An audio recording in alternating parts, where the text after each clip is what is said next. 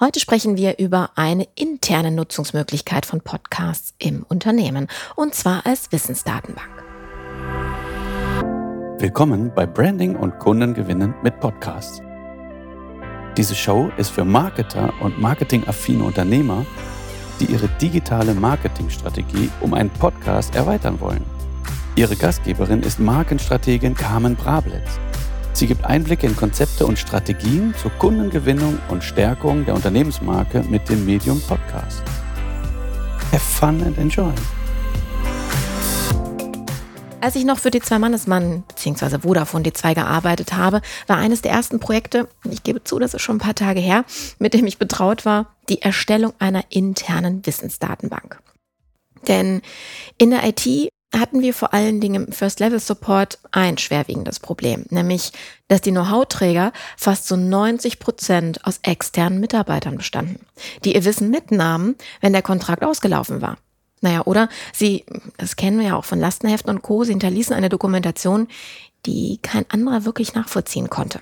Ja, die verschwanden dann so im Nirvana unserer Dokumentationshölle in den Unternehmen. Wir alle wissen, wie schwer es ist, sich Wissen über ein ohnehin schon trockenes Thema beziehungsweise vor allen Dingen technische Themen in schriftlicher Form anzueignen.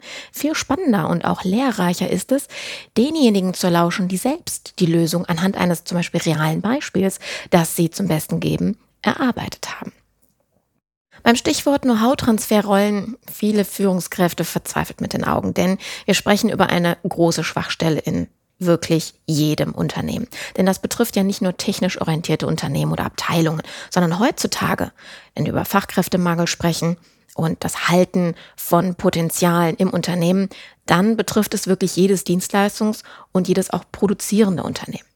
Mitarbeiter nämlich generieren über Jahre hinweg Wissen, das sie bei ihrem Ausscheiden mitnehmen, sprich es geht dem Unternehmen in diesem Moment verloren. Stell dir also vor, du würdest einen Podcast für jede Abteilung einrichten. Die Spezialisten, Projektleiter, Experten, sogar die externen Mitarbeiter bringen dort in regelmäßigen Episoden ihr Wissen unter. Mitarbeiter können frei die themenspezifischen Podcasts abonnieren und bleiben damit informiert.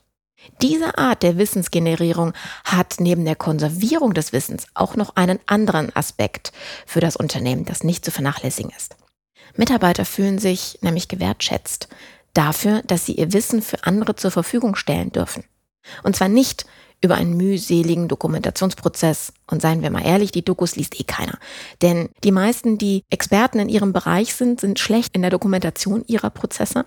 Und auf der anderen Seite verschwinden diese Dokumente meistens im Nirvana unserer Clouds und Data Center. Also werden mangels dem richtigen Tagging, mangels der richtigen Ablage dann eh nicht mehr für die Zukunft zur Verfügung gestellt. Wenn wir allerdings über ein Medium sprechen, das interessant gestaltet werden kann und auch noch durch die Individualität des Mitarbeiters zu einem spannenden Wissenskanal avancieren kann, dann sind wir auf einer ganz anderen Ebene der Wissensvermittlung. Denn das macht den großen Charme von Podcasts aus. Dass kein fremder Sprecher Geschichten des Unternehmens erzählt, sondern sie getragen werden durch die echten Emotionen des Mitarbeiters und damit erlebbar gemacht werden.